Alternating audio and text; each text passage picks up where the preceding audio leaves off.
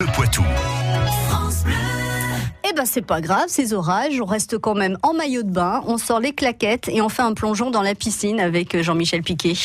Ce matin, j'ai un petit peu les yeux qui piquent, là, c'est un peu rouge. Parce que j'étais à la piscine avec mon petit neveu. Ah, mais cherche pas, Roger, ça c'est à cause du chlore. Bah oui, le chlore, c'est irritant. Eh bien, en fait, non.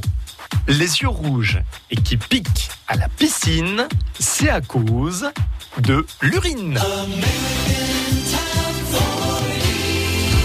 Plus précis, c'est l'urée du pipi qui, au contact du chlore, forme des composés chimiques connus pour leur toxicité.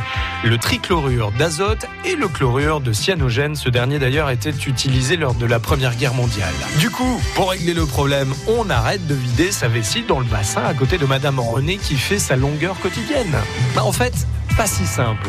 Comment ont-ils fait pour se payer cette piscine? La sueur et tous les déchets organiques, comme les cheveux, la salive ou les peaux mortes, contiennent de l'ammoniac, qui au contact du chlore va former de la chloramine, très irritante également. Voilà pourquoi une petite douche avant le plongeon est bénéfique à tous. Plein de chlore au fond de la piscine. J'ai bu la tasse.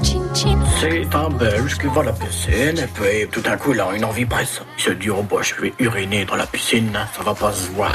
Bon, allez, qui n'a jamais lâché sa petite commission discrètement à la piscine? Même le médaillé d'or aux Jeux Olympiques et multiple champion du monde, Michael Phelps, a révélé en prenant sa retraite sportive qu'avec tous ses petits camarades, il était coutumier du fait. Le maître nageur vient voir ce dernier lui dit mais monsieur, enfin ça ne se fait pas. Pas du plongeoir quand même.